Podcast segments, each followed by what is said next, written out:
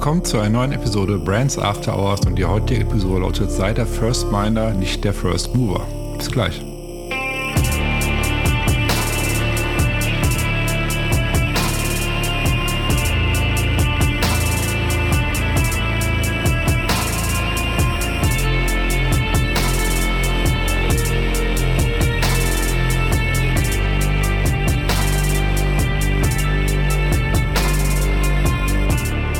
Schön, dass du mit dabei seid zu einer neuen Episode Brands After Hours und wie gerade schon vom Intro erwähnt, lautet die heutige Episode Sei der First Minder, nicht der First Mover. Ist ein spannender Titel auf jeden Fall. Ich hatte aber auch einen super spannenden Gast und zwar Michael Brandner. Michael ist äh, Markenexperte aus Österreich, hat schon viele, viele Bücher geschrieben über Marke und Branding und ähm, hat jetzt auch ein neues Buch veröffentlicht und zwar heißt es Radikale Markenfokussierung, äh, das ich auch gelesen habe worüber wir uns auch in dieser Podcast-Episode äh, genau mal austauschen werden und viele Punkte aus dem Buch ähm, aufgreifen. Ähm, da ja Michael eine sehr ähm, ähnliche oder ich würde sagen fast eigentlich die gleiche Ansicht hat wie ich, äh, wie Marken heute entwickelt, positioniert werden müssen, sollten. Und äh, das beschreibt er in seinem Buch wirklich sehr, sehr gut, worauf es eigentlich wirklich heute ankommt. Äh, von daher von mir ein klarer Lesetipp. Äh, wer das Buch noch nicht kennt, äh, es lohnt sich auf jeden Fall, dieses äh, zu bestellen. Der Michael beschreibt in sehr, sehr angenehme Art und Weise, ähm, worauf es heute wirklich bei Marken ankommt. Ähm, dazu sei gesagt, dass ähm, das wieder Teil 1 heute ist. Diese Episode wird wieder zweiteilig sein. Also jetzt hörst du Teil 1 der Episode. Und äh, nächste Woche Freitag bekommt ihr den zweiten Teil ähm, dann zur Verfügung gestellt. Ich würde sagen, ähm, wir starten und wünsche euch viel Spaß mit der heutigen Episode. Hi Michael, ich freue mich sehr, dass du zu Gast in meinem Podcast bist. Und ich würde sagen, bevor wir starten, äh, damit die Zuhörer auch wissen, wer du eigentlich bist, stell dich einmal kurz vor, wer du bist und was du machst. Ja, hallo Marcel, ich freue mich auch, dass ich dabei sein darf. Ja, kurz zu meiner Person. Mhm. Mein Name ist Michael Brandner, bin selbstständiger Markenberater, Spezialgebiet Marke, Markenpositionierung. Mhm. Mache das jetzt seit 1996 und sage ganz gerne, mein Klientel geht von A wie Aktionobel Sympatex bis hin zu Z wie Zeberwisch und Weg und vielem, was dazwischen liegt. Mhm. Ja, neben meiner Beraterkeit, neben meiner Beratertätigkeit schreibe ich gerne Fachartikel, halte gerne Vorträge und bin Autor von aktuell vier Büchern. Das ist schon eine Menge, vier Bücher für mich. Ja. Eins habe ich auch gelesen, dein, dein neuestes, ähm, den, den radikalen Markenfokus. Äh, die radikale Markenfokussierung ist der, der genaue Titel. Ähm, genau. Und äh, da gehen wir auch gleich ein bisschen genauer drauf ein, auf jeden Fall wo ich ein Riesenfan von bin, äh, ganz nebenbei. Hat mir sehr, sehr gut gefallen. Da gehen wir gleich genauer nochmal im Detail drauf ein. Äh, du hast gesagt, seit 1996 bist du dabei. Das ist ja schon wirklich lange. Du bist ja schon lange mit dabei. Du hast schon vieles miterlebt. Du hast äh, viel Erfahrung, die du mit, mitbringst. Und zudem, ähm, was ich auch total spannend finde, als wir uns kennengelernt haben, da hast du mir erzählt gehabt, dass du ähm, auch eine Freundschaft zu, zu L. Rice hast. So, von die, die L. Rice jetzt nicht kennen, äh, L. Rice ist also das, das Buch, was da uns ist, der Positioning. Das wäre also der, der Meilenstein damals, in der 70er Jahre kam es, glaube ich, raus. Schon recht alt, das Buch, ne? Ähm, und L. Rice ist ja auch, ist ja auch ein Name, sag ich jetzt mal. Und ist ja auch wirklich bekannt, so in, in weltweit. Und die Frage, die mich jetzt interessiert, ähm, wie ist es dazu gekommen? Wie bist du mit ihm in Kontakt gekommen? Und ähm, ja, wie, wie ist euer Verhältnis heute? Okay, ja, also ich hab, da muss ich relativ weit ausholen. Also ich habe 1989 an der JKU, also an der Johannes Kepler Universität in Linz, meine allererste Seminararbeit geschrieben zum Thema Positioning, Positionierung. Mhm. Bin dabei auf das Buch eben Positioning the Battle for Your Mind gestoßen von A Reason Jack Trout.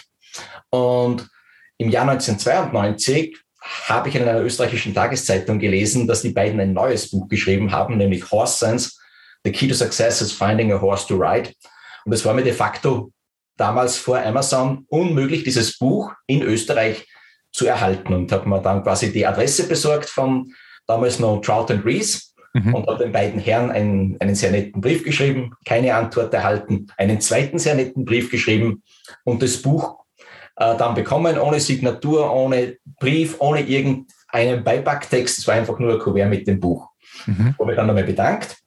Und das Interessante war dann im Jahr 1992, ich glaube, es war im November, war ein Artikel in Business Week über Burger King. Mhm. Und darin hat der L. Rees die damalige Burger King-Strategie scharf kritisiert. Und ich habe dann praktisch diesen Artikel ausgeschnitten, habe einen netten Brief nur dazu geschrieben, äh, dass ich seiner Meinung bin und habe mich nochmal fürs Buch bedankt und habe ihm diesen Brief in die USA geschickt. Mhm.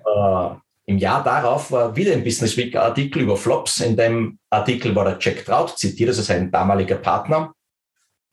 Den Artikel, und ich habe aufgrund von diesem Artikel dann einen Leserbrief am Business Week geschrieben, der sowohl in der europäischen wie auch in der amerikanischen Ausgabe veröffentlicht worden ist. Mhm. Den hat der El Rees mir ausgeschnitten und nach Österreich geschickt.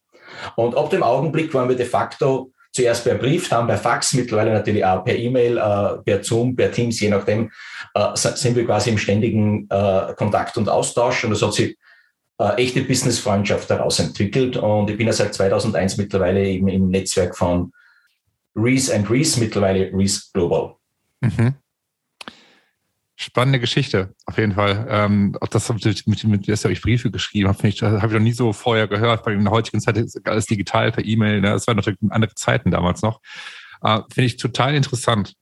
Und ähm, für die, die es natürlich Edelweiss noch nicht den Namen nicht kennen. Ähm, es ist ein großer Name halt und es lohnt sich auf jeden Fall sein erstes Buch zu lesen. Das war auch zum Beispiel, weil ich es damals so spannend in seinem Buch fand, war ja, dass so äh, die erste Position in den Köpfen der Menschen einnehmen mussten. Das teilst du ja auch, diese Ansicht in deinen Büchern, wo ich das auch richtig rausgelesen habe. Ne?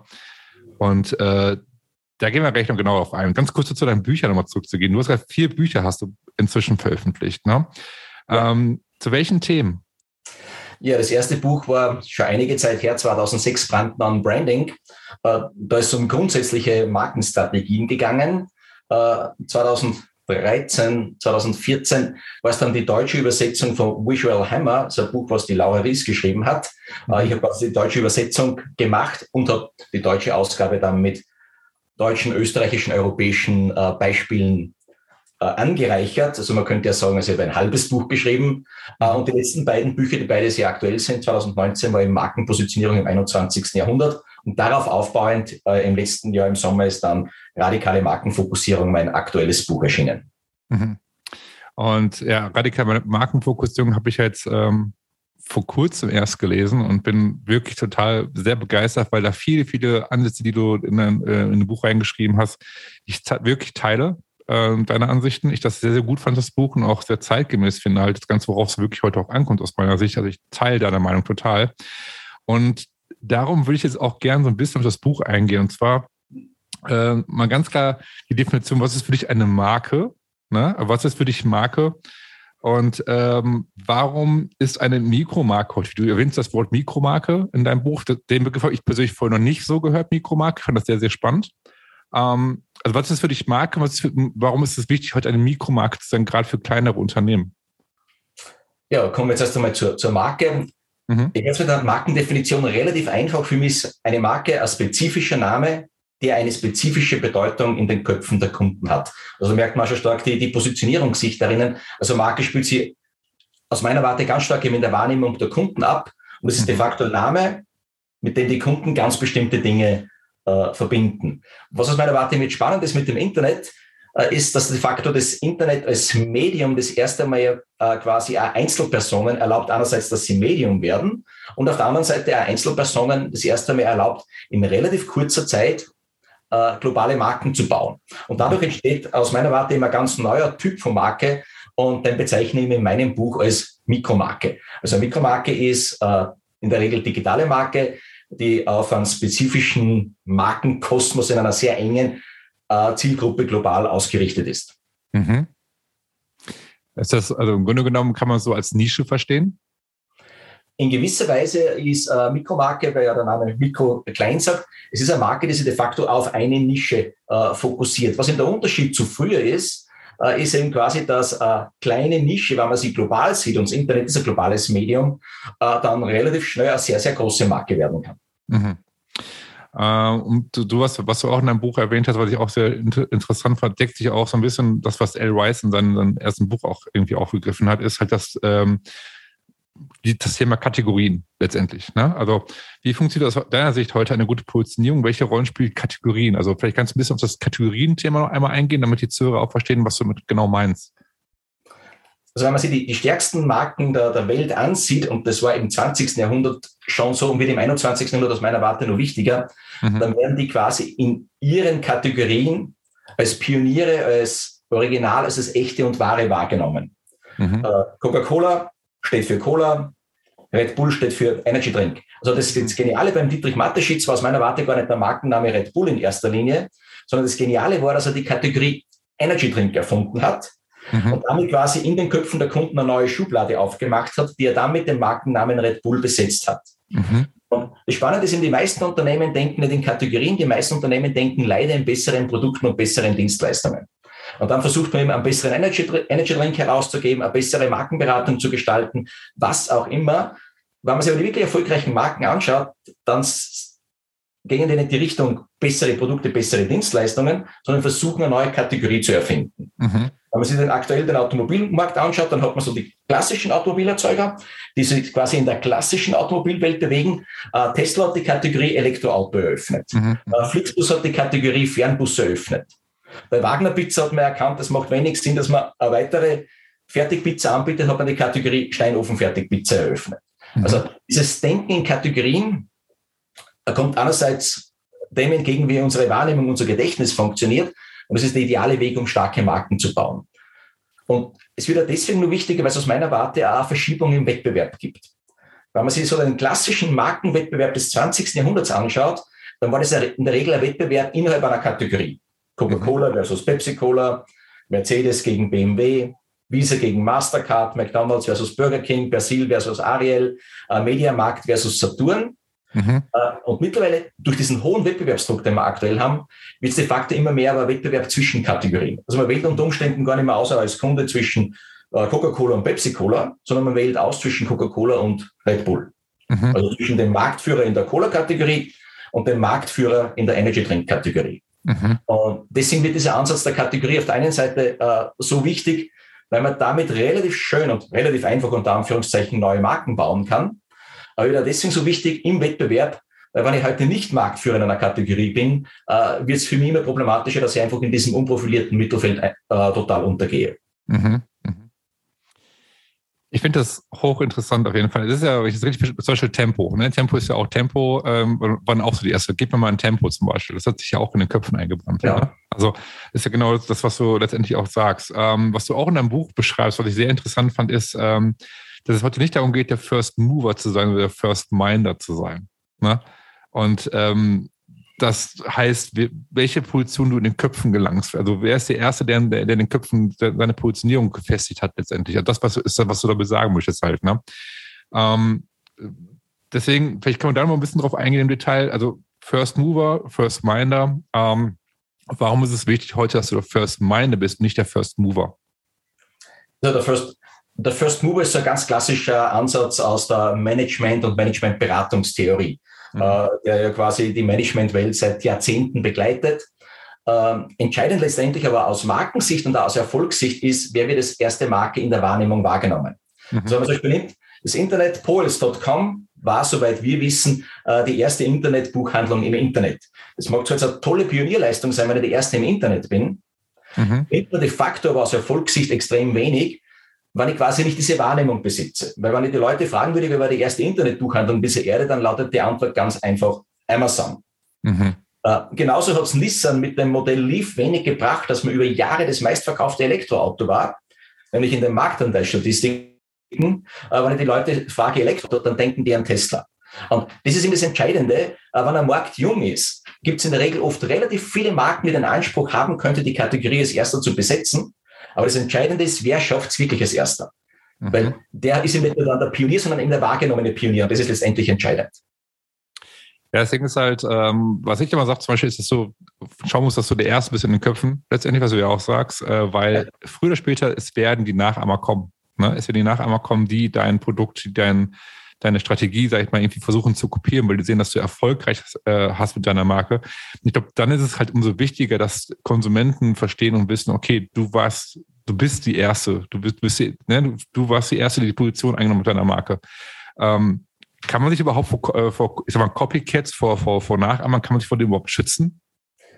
Ich meine, die Frage ist, ist es überhaupt notwendig, dass ich mich vor Nachahmern schütze? Weil das, das Spannende ist ja de facto, wann ich als Original wahrgenommen werde. Mhm und jetzt tauchen Nachahmer auf, äh, dann wird das Original einmal zum Maßstab. Mhm. Also, wenn ein neuer Energy Drink auftaucht, dann fragen sich die Leute, schmeckt der so gut wie Red Bull? Also, jeder Nachahmer verstärkt eigentlich die Position von starken Marktführern. Es ist auch bei Tesla spannend. Äh, die erste PR-Welle äh, für Tesla war, und das erste in der Wahrnehmung war so, okay, da ist ein Herausforderer, der fordert die etablierte Industrie heraus. Das war die erste Phase. Wir kommen jetzt in die zweite Phase. Und in der Phase wird wahrscheinlich jedes neue, halbwegs erfolgreiche Elektroautomodell mit Tesla verglichen. Und das ist eben das Spannende. Wann ich wirklich das erste in die Köpfe der Kunden schaffe, habe ich nicht nur eine einzigartige Position in der Wahrnehmung, ich werde de facto auch zum Maßstab für meine Industrie. Und damit zahlt de facto auch jeder auf meine Marktführerposition ein. Also jeder, der aktuell einen Streaming-Kanal lanciert aus der etablierten Medienwelt, mhm. zahlt de facto auf Netflix ein. Ähm, du sitzt jetzt gerade in Österreich. Ich weiß nicht, ob du, kennst du die Marke Flaschenpost? Äh, nicht wirklich. okay, Flaschenpost ist jetzt zum Beispiel hier in Deutschland, also gerade jetzt äh, hier im, im Ruhrgebiet, ich weiß ja, ob die inzwischen auch Deutschland ich glaube schon tatsächlich. Flaschenpost ist ein äh, Lieferservice. Also heißt, du, du, du kannst dann online deine Getränke bestellen. Mhm. Ja, und innerhalb von, ich glaube, 120 Minuten garantieren sie, dass, dass sie das, die Getränke liefern nach Hause. So heißt, es kommt jemand vorbei äh, mit, mit, mit der Bestellung, die bringen das hoch an die Tür und nehmen das Leergut auch wieder mit und fahren wieder weg. So. Mhm. Und ähm, das wächst, die wachsen stetig gerade, die sind äh, meines Wissens nach sehr erfolgreich, weil ähm, viele keine Lust haben, in den Getränkemarkt zu fahren, nicht Getränke zu kaufen, das Leergut wegzubringen. Und also die haben erkannt, dass, das, dass da halt ein Bedürfnis herrscht. So. Das Ding ist, neben Flaschenpost gab es dann eine zweite Marke und die äh, hieß Durst Express. Und die haben eins zu eins, Durst Express war Dr. Oetker, ne? die stecken dahinter. Mhm. Die haben versucht, ähm, Flaschenpost zu kopieren, weil die gemerkt haben, okay, die haben Erfolg, die haben versucht, eins zu eins das selber zu machen, sogar, ja, die Farben waren nicht gleich, aber der Stil war sehr ähnlich wie Flaschenpost ihn genutzt hat. Also wirklich sehr, sehr ähnlich. Und womit Flaschenpost zum Beispiel sehr, sehr stark gepunktet hat, ähm, ist, dass sie einen sehr guten Service hat. Also heißt, wenn jetzt der Lieferant vorbeikam, der war unglaublich freundlich hilfsbereit. Das hat man auch in den äh, Bewertungen zum Beispiel gelesen bei Google und so weiter über Flaschenpost. Und bei Durst Express war genau das Gegenteil, wie unfreundlich die Fahrer sind und der Service wäre ganz schlecht und so weiter. Also man hat versucht, also was sie versucht haben, ist, dass sie Flaschenpost zu kopieren, dass die das bessere Flaschenpost werden, also Durst Express, was ähm, letztendlich gescheitert ist, weil in den Köpfen der Menschen war einfach Flaschenpost, Flaschenpost und nicht Durstexpress. Die kannte, das kannte niemand wirklich halt. Es war Flaschenpost, war so in deren Köpfen drin, mit gutem Service verbunden. Letztendlich hat es dazu geführt, äh, ich weiß nicht, wann das war, vor ein oder zwei Jahren, ich bin mir ganz sicher, dass Durstexpress, also Dr. Oetker, sich dazu entschlossen hat, Flaschenpost aufzukaufen für, ich glaube, eine Million oder ich weiß nicht genau, also das ist ein sehr, sehr hohen Betrag. Auf jeden Fall haben sie es aufgekauft jetzt Ups, da habe ich wohl ein bisschen vertan. Natürlich keine eine Million, ist ein bisschen zu wenig, sondern eine Milliarde war es. Und haben jetzt äh, Durst Express meines Wissens nach aufgegeben. Ich hoffe, ich liege es nicht ganz falsch. Ich glaube, das haben sie aufgegeben, haben das Flaschenpost übernommen, bauen es weiter auf. Das zeigt ja genau das, was du auch sagst. Also heißt, Flaschenpost war die stärkere Marke in den Köpfen der Konsumenten. Die kamen, haben wirklich Schwierigkeiten, da anzuknüpfen halt. Letztendlich war die, hat die Marke so einen Wert gewonnen, dass sie das für viel Geld aufgekauft haben. Ne? Und ähm, wahrscheinlich ist auch genau das, was du gesagt hast, richtig? Also, was du meinst, in Kategorien auch.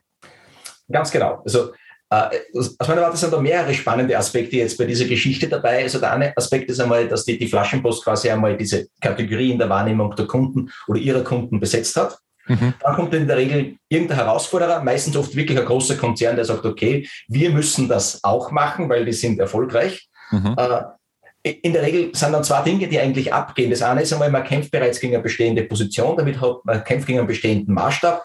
Und das zweite ist, dass Konzerne in der Regel, gerade bei Startups, äh, nie denselben Spirit äh, in der Umsetzung auf die Reihe bekommen wie ein Startup selbst. Also das ist der zweite Aspekt. Also man glaubt in vielen Fällen als großer Konzern, ich kann quasi den Mangel an Spirit äh, durch die Menge an Geld ersetzen und das funktioniert nicht. Mhm. Äh, das merkt man auch bei Red Bull, wie viel Getränkekonzerne und Getränkegiganten haben versucht, Red Bull, also im Dietrich Mateschitz letztendlich die Position Energy Drink wegzunehmen. Aber das funktioniert nicht. Wenn ich einmal quasi Zweiter bin, äh, also Zweiter, Dritter an Ersten überholt, passiert ganz, ganz selten.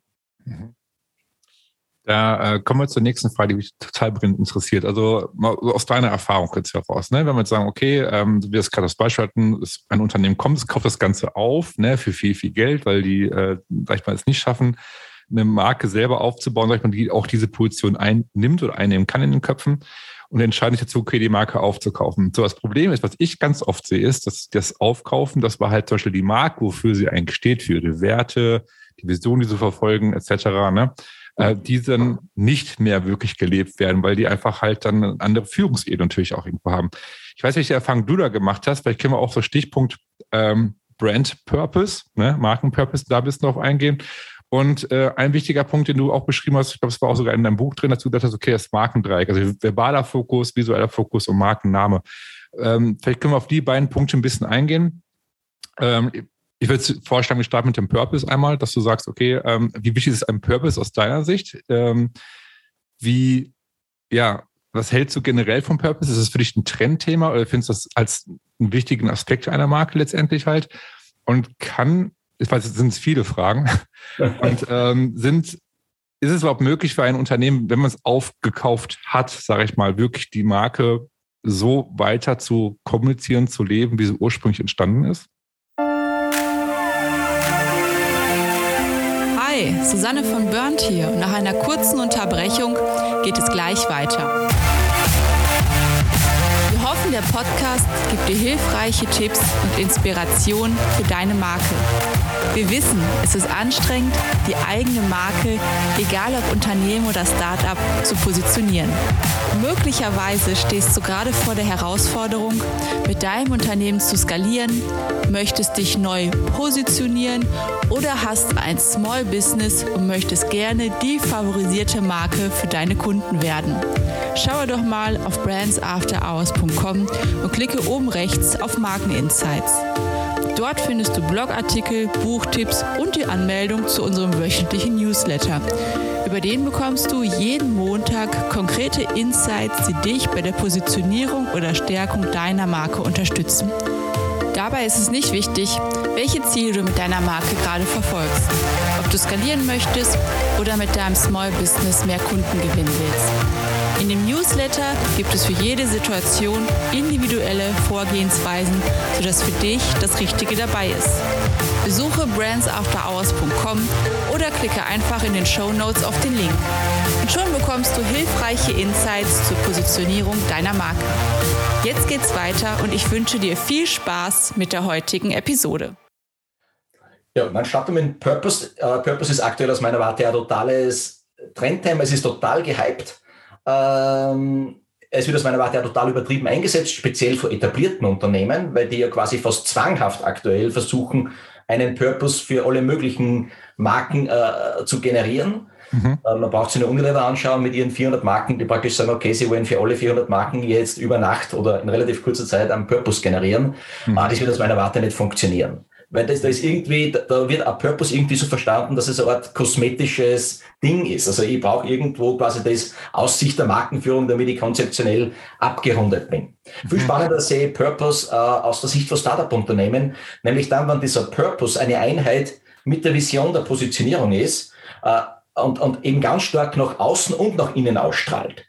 Äh, diese Marken werden enorm erfolgreich werden, äh, weil die nicht quasi Purpose als Art kosmetisches Konzept sehen, sondern als Art Leitvision, als Leitpositionierung, die man auch jeden Tag aktiv äh, letztendlich im Tagesgeschäft lebt. Mhm. Also ich finde Purpose ein spannendes Thema, ich finde es ein wichtiges Thema, aber es wird ein Thema sein, was die Markenwelt in zwei Teile teilen wird.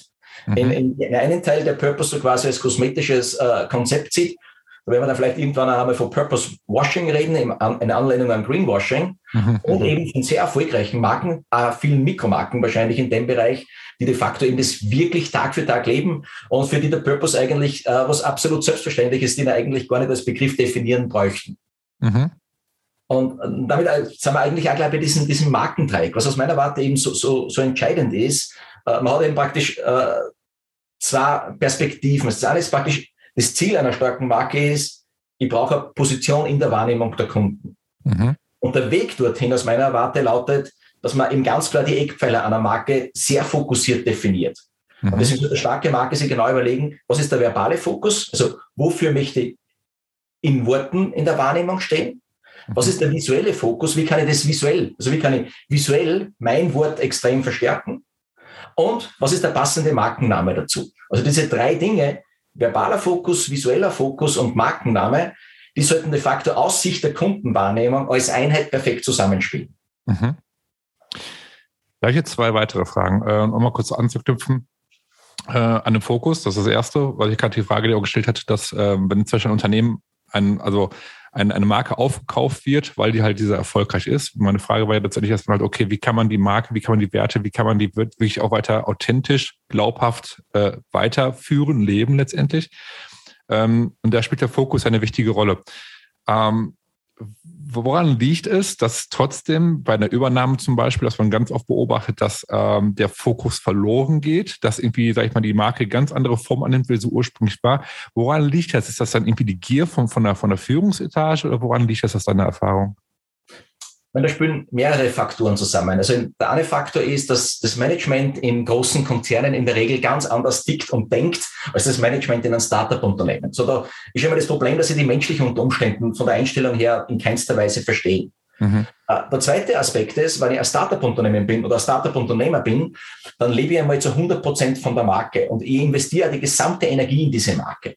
Ab dem Augenblick, wo ein Konzern ein großer Konzern eine bestehende Mikromarke oder Startup-Marke kauft, ist die große Gefahr, dass man den Kaufpreis möglichst schnell verdienen möchte. Mhm. So, das ist eine total andere Einstellung. Und dann wird nach Synergieeffekten gesucht etc. Wenn man zum Beispiel Runtastic nimmt, man, Runtastic war eine andere Marke, als die quasi Eigentümer geführt war, als Runtastic jetzt bei, bei Adidas ist, wo man irgendwie das Gefühl hat, naja, äh, Adidas will Rantastic benutzen, um irgendwie die Kunden besser zu binden oder mehr Adidas-Produkte zu verkaufen. Mhm. Also die Kunden merken schon diese Einstellung dahinter. Mhm. Äh, und das hat auch was mit Fokus zu tun, weil dann geht nämlich auch der Fokus verloren. Mhm. Und deswegen sollten auch große Konzerne, wenn sie Startup-Marken kaufen, de facto sagen, okay, was muss ich tun, damit ja der Fokus der Startup-Marke nicht verloren geht? Mhm. So, es kann sehr wohl ein Unternehmen in mehrere Fokusse und in mehrere Marken denken. Man sollte nur wirklich darauf aufpassen, dass der jeweilige Fokus der Marke nicht verloren geht. Okay, wenn man irgendwie wirklich merkt, okay, der Fokus geht verloren, sage ich jetzt mal, dann sollte vielleicht mal darüber nachdenken, dass man so eine Subbrand gründet, wahrscheinlich, ne? Also es ist wahrscheinlich ähnlich. Ja, ganz genau. Also das ist wirklich der Punkt, so, so, so quasi, äh, dass man wirklich sagt, okay, man, manche Markenartikelkonzerne können das eh perfekt. Also Procter Gamble hat mehrere klar positionierte Marken, Unilever hat mehrere klar positionierte Marken. Äh, gefährlich wird sie aus meiner Warte oft bei, bei diesen großen Unternehmen, äh, die sie auch von der Marken Struktur her nicht sicher sind, sollte jetzt quasi mit einer Dachmarke operieren, sollte mit einem Mehrmarkenansatz operieren, sollte mit Subbranding oder Endorsement äh, operieren. Äh, mhm. Dort beginnen dann auch die Probleme, äh, weil man de facto nicht nur für Unordnung im Unternehmen sorgt, weil man keine klare Linie hat, sondern mhm. weil man vor allem auch für Unordnung am Markt sorgt, nämlich in der Wahrnehmung in den Köpfen der Kunden. Mhm. Ja, auch zum Thema auch für den Fokus. Also das Ding ist ja auch, was man, wenn man zum Beispiel jetzt den Fokus verliert und die Marke verwässert irgendwo, dann, ich meine, dann ist es auch schwierig, die Kategorie einzuhalten als der erste, sagt man letztendlich auch. Es bringt ja auch Probleme mit sich. Also deswegen ist es ja wichtig, den Fokus beizubehalten, dass, damit man einen klaren Fokus hat, äh, die Marke nicht verwässert und äh, klar die Kategorie auch besitzt in den Köpfen weiterhin. Ja, also der, der Punkt ist ja der, dass der Fokusverlust, also wenn eine Marke ihren Fokus verliert, das ist ein schleichender Prozess. Mhm. Und den bekommt am Anfang, bekommen weder die Kunden richtig mit, noch das Management. Mhm. Man steht als Marke für einen klaren Begriff, für eine klare Idee. Äh, es werden immer neue Produkte eingeführt, die Marke wird verbessert. Äh, Im Gedächtnis der Menschen, speziell der Stammkunden, lebt die Marke nur über viele, viele Jahre klar positioniert weiter. Mhm. Problem ist in vielen Fällen erst die nachwachsende Generation, die nicht mehr weiß, was der Ursprung der Marke ist. Mhm. Und dann beginnt dieser Verwässerungsprozess. Und irgendwann wacht das Management auf, auch vielleicht aufgeweckt durch eine Marktforschungsstudie. Und man kommt drauf, bei den über 60-Jährigen sind wir toll positioniert. Mhm. Uh, und unter 60 haben die Leute keine Ahnung, wofür die Marke steht. Mhm. Also, aus meiner Warte, das ist auch ein Fehler von, von, von Markenmanagement. Man mhm. baut sehr fokussiert eine Marke, dann versucht man eben quasi diesen Markenwert zu nutzen oder schlimmer ausgedrückt auszunutzen, indem man sagt, okay, wir nutzen die Marke, um neue Produkte, neue Dienstleistungen einzuführen. Und dann im Laufe der Zeit verwässert die Marke ganz langsam und irgendwann steht man de facto dann vor einer Art Markenscherbenhaufen, weil man in vielen Fällen vergisst, dass man immer wieder die nachwachsende Generation an die Marke heranführen muss und aller nachwachsenden Generation de facto erzählen muss, wofür steht die Marke. Mhm. Wenn man das Beispiel Nivea nimmt, und ich nehme jetzt meine eigene Generation, ich bin in den 1970er Jahren groß geworden, da mhm. war Nivea ganz klar diese blaue Dose. Mhm. Äh, wenn ich heute meine beiden Töchter nehme, äh, bin mir nicht mehr sicher, ob die noch so wirklich zwischen Nivea und Balea zum Beispiel von DM unterscheiden können. Das sind für beide Marken. Mhm. Weil sie auch diese Geschichte von Nivea ja nicht live miterlebt haben. Und Nivea aus meiner Warte, aber mal viele Dinge richtig macht, viel zu wenig Wert auf die eigene Markenhistorie legt, um diese auch den nächsten Generationen weiterzugeben. Mhm. Ähm, da, also ich habe zwei Fragen noch. Die erste, die mich jetzt interessiert, äh, darauf ähm, anknüpfend, ist jetzt letztendlich, okay, man beobachtet ja, dass viele, viele große bekannte Marken, ob es BMW ist, ob es VW war, ähm, die, sag ich mal, ein Redesign hingelegt haben, die sich neu positioniert haben oder neu, neues Markenerscheinungsbild erarbeitet haben. Ähm, woran liegt es? Also ich, ich denke, okay, die Generation ändert sich, die Zeiten ändern sich, man muss sich auch irgendwie anpassen visuell. Das ist so der eine Punkt halt. Ähm, doch oft kann man ja auch beobachten, dass solche Marken auch irgendwie, sag ich mal, so ein bisschen ihre Werte verändern, ihre Position, ihre Haltung ändern, weil es gerade einen Trend gibt zum Beispiel, sage ich jetzt mal, was du gerade so schön erwähnt hast, dieses Greenwashing ähm, oder Purpose Washing letztendlich. Ne? Ähm, woran liegt es, dass so viele gerade äh, versuchen, ihre Marke zu verändern oder, sag ich mal, Redesign zu machen? Und äh, wo ist oft das Problem aus deiner Sicht bei diesen Marken? Was machen die falsch? Man, natürlich, also eine ganz große Herausforderung in der Markenführung ist letztendlich, dass man diesen Spagat schafft zwischen, wofür steht die Marke äh, und wie muss ich mich auch quasi dem gesellschaftlichen Wandel anpassen. Mhm. Äh, vor der Herausforderung steht jede Marke. Äh, das ist aus meiner Warte relativ unproblematisch, solange man in einer bestehenden Kategorie als Marktführer wahrgenommen wird mhm. und im Hinterkopf den Gedanken hat, ich muss den Markt mit dieser Kategorie in die Zukunft führen. Mhm. Problematisch wird's, wann am Rande neue Kategorien auftauchen. Und das Denken auf einmal anfangen und sagt, okay, wie kann ich diese neuen Kategorien jetzt in mein bestehendes Markenmodell oft auch zwanghaft integrieren? Mhm. Nur beginnt dann das Problem auch mit dem Wandel. Man sagt, okay, äh, ich habe keine klare Richtung mehr, weil ich muss ja ständig links und rechts Dinge integrieren. Und da mhm. sollten eben oft auch speziell große Konzerne eben sagen, okay, die, die Hauptmarke führe ganz klar fokussiert weiter in die Zukunft. Für die Zukunftsmärkte schaffe ich mir neue, klar positionierte Marken. Mhm. Für mich ist es total unverständlich, warum Volkswagen keine Elektroautomarken baut. Mhm. Ich, meine, ich verstehe unter Umständen so das Denken zu sagen, okay, äh, wir sind als VW Marktführer in Europa, wir sind der zweitgrößte Automobilkonzern dieser Erde. Äh, wir wissen nicht, wie wir mit der Elektrifizierung umgehen sollten. Okay, wir elektrifizieren die bestehenden Marken. Mhm.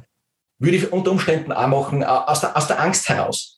Aber was ich nicht verstehe, ist, warum man nicht parallel dazu sagt, okay, wir bauen neue reine Elektroautomaten.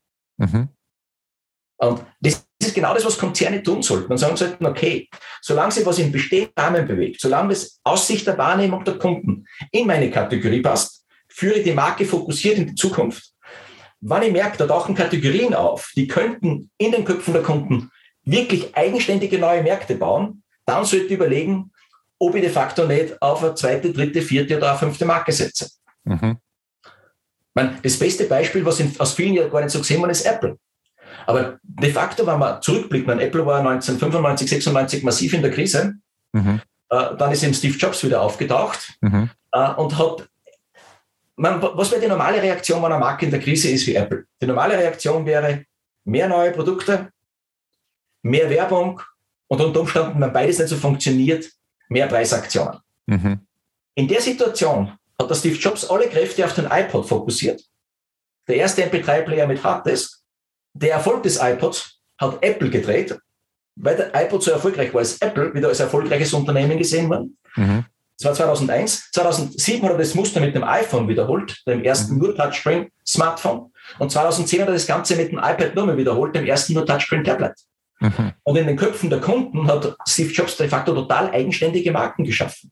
Mhm. Weil es geht niemand äh, in einem Mediamarkt und sagt, ich hätte gern ein Apple Smartphone oder ein Apple MP3 Player oder ein Apple Tablet. Man spricht ganz klar von iPod, iPhone, iPad.